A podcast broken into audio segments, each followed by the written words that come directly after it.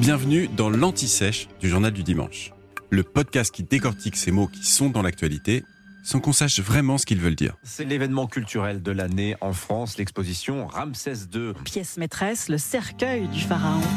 Au fait, qui était Ramsès II Ramsès II était un pharaon d'Égypte, mais pas n'importe lequel. Il a régné de vers moins 1279 à environ moins 1213 avant notre ère. Je vous épargne le calcul. Oui, il a régné pendant 66 ans, ce qui en fait le plus long règne dans sa civilisation.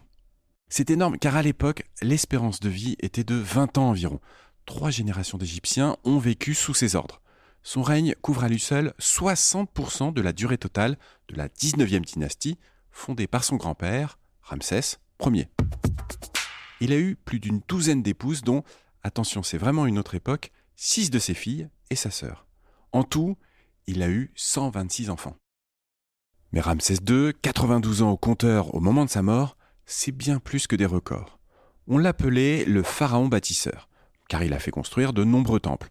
Pas les pyramides, ça c'était 1400 ans avant lui, et oui, on peine parfois à prendre la mesure du long règne des pharaons. On doit à Ramsès II les merveilles de Karnak et d'Abou Simbel, des complexes de temples impressionnants et encore visibles de nos jours. Ce sont souvent des monuments ou des statues immenses pour impressionner les contemporains. Ils sont le symbole de la prospérité de cette période que l'Égypte ne connaîtra plus jamais. Surtout, cet art monumental sert à vanter la grandeur du roi dans toute l'Égypte.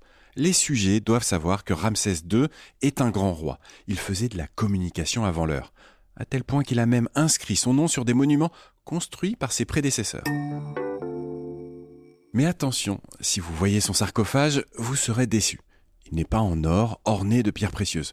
Non, il est en cèdre du Liban seulement. C'est parce que durant l'Antiquité, tout ce qui avait de la valeur sur l'objet a été volé. La momie, elle, reste toujours au musée du Caire. Elle a été beaucoup étudiée. Une équipe française a même pu déterminer la taille du monarque, 1m75 environ, et surtout sa carnation.